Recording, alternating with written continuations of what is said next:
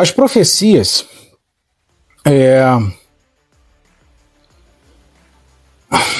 Sinceramente, cara, as profecias desempenham um papel crucial em muitas tradições religiosas e espirituais, é... pois oferecem direção, esperança e orientação. No entanto, ao longo da história, houve casos de falsas profecias. Houve é, que exploraram a fé das pessoas por diversos fins.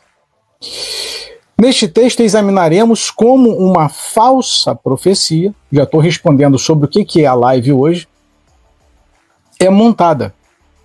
Examinaremos como uma falsa profecia é montada, explorando as estratégias usadas, motivações por trás delas e exemplos notáveis.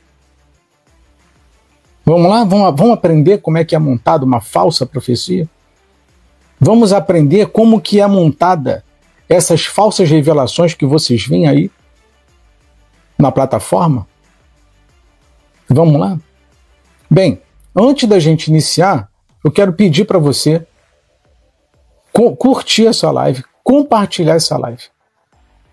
Para que chegue ao máximo, o objetivo dessa live é chegar ao máximo de falsos profetas. A tantos quanto forem possível chegar. Essa live é para os falsos profetas. Para os falsos profetas. E eu quero dizer uma coisa: a casa de vocês caiu. A casa dos falsos profetas caiu. E não se preocupe, você que chegou agora na live, que vai chegar pelo meio da live, no final da live, essa live vai ficar salva lá no meu canal do YouTube Teoria Máxima. Não se preocupe que ela vai chegar lá. Ela vai ficar lá para vocês. Todas as lives que eu faço aqui ficam salvas lá. Então fiquem tranquilos. Não precisa anotar, se quiser anotar, anote. Mas fiquem tranquilos que vocês vão poder analisar tintim por tintim como que funciona a bandalheira dessa gente. Vamos lá.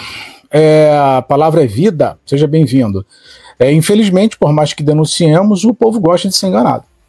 Aí a gente não tem como lutar, né, irmão, contra essa situação. O nosso objetivo e a função é alertar, é falar. E alertamos e falamos por amor. Por amor. Agora, se a pessoa escolhe ser enganada, isso é um direito dela. É um direito das pessoas. Se você as pessoas querem, se as pessoas querem fazer o mal, é uma decisão delas.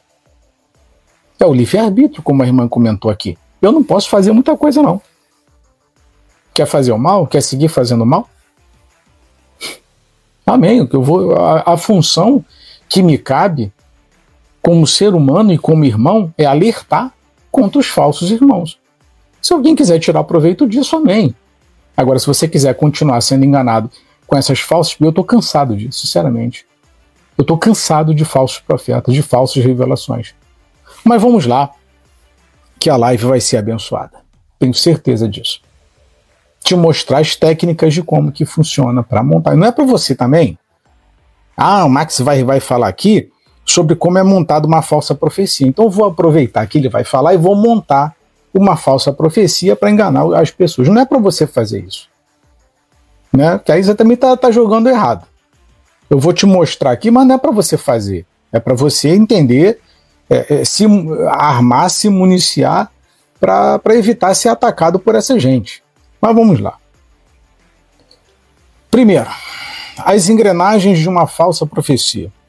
O texto é de autoria minha, tá bom? É, caso alguém se interesse aí, eu vou publicar esse texto lá no nosso, no meu site, que é o teoriamaxima.com.br, tá bom?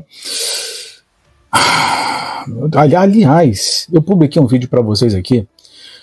Eu, eu, publiquei a matéria hoje lá no, no, no nosso site www.teoriamaxima.com.br, que foi de um desfile de modas em, de modas em Berlim, em Berlim. Os caras, olha, as coisas mais é, horríveis com símbolos religiosos foram feitos nesse desfile de moda. O que você imaginar de blasfêmia com símbolos religiosos, com crucifixo, com a imagem de Jesus, foram as coisas mais horríveis que aconteceram num desfile de modas em Berlim. Quem quiser acessar, dá um pulinho lá no meu site. Escolha do tema. Então a primeira a primeira estratégia para montar uma falsa profecia ou uma falsa revelação ah, me deve ter sido bizarro. Foi a coisa mais horrorosa que eu já vi na minha vida. E olha que eu já vi muitas coisas, o, o, o Silvia. Já vi muitas coisas, mas esse desfile de moda em Berlim foi a maior blasfêmia que eu já vi na, na minha vida. Tá lá. Tá? Inclusive, é, a matéria lá não é recomendado para, para menores. Tá? Não é recomendado. Então, como é que funciona a criação de uma falsa doutrina? Uma falsa, perdão, de uma falsa profecia, de uma falsa revelação. Aliás, é, antes de eu ensinar como é que funciona uma falsa profecia, uma falsa revelação, existe é, um tempo, uma hora do dia, aonde a falsa profecia, a falsa revelação, ela é feita com mais facilidade. E vocês vão concordar comigo. Sabe qual é o período? À noite, normalmente a partir de 22 horas. 21, 22, 23 horas, meia-noite, uma da manhã, e eu já assisti às duas da manhã. Por que, Max, depois das 22 horas que começa a live de revelação? Porque você está cansado, esgotado, estressado, você já brigou, já discutiu, nem jantou, está faltando comida em casa, a tua vida está um inferno. O que, que você quer? Uma palavra. Uma palavra. Não é porque você está trabalhando durante o dia que não faz live de revelação. Não. Mas dificilmente você encontra live de revelação durante o dia. Normalmente, o horário é escolhido porque você está mais suscetível a aceitar qualquer sujeirada que eles falarem. Pega pelo psicológico, exatamente. Então você está deitado, tomou teu banho, comeu alguma coisinha, tua cabeça tá a mil, você tá com dor de cabeça, você tá estressado, o marido tá gritando, a esposa tá gritando, os filhos já berraram o dia todo, e você tá, meu Deus, me ajuda, meu Deus, fala comigo, meu Deus, eu não aguento mais isso, meu Deus, eu não aguento. Só problema. Aí aparece um enviado de Deus. O Senhor vai falar contigo agora. O Senhor aí faz impostação de voz. O Senhor manda te dizer uma palavra. Não desanimes, porque eu recolhi todas as tuas lágrimas. Eu guardei e vou transformar todas as tuas lágrimas. Aleluia. Em vitória, se prepara, porque as tuas lágrimas eu juntei. Não é assim que funciona? Todo dia é a mesma coisa. Todos falam da mesma forma. Todo dia a mesma história. Eu juntei as tuas lágrimas, eu ouvi o teu sofrimento. É assim ou não é? Então, 10 horas da noite, 11 horas da noite, você tem insônia, tá cansado, você sabe que no dia seguinte ou tu vai buscar, tentar buscar emprego, ou o teu chefe vai te massacrar. A única coisa que tu quer é ouvir Deus. Aí aparece uma pessoa dizendo: Deus está falando com alguém nessa noite. Você está cansado, Deus manda te avisar que Ele está tomando conta de você. Ele está tomando a providência da tua vida. Não é assim que eles falam, voz de choro? É assim que eles falam. Mas vamos lá. Primeiro, escolha do tema.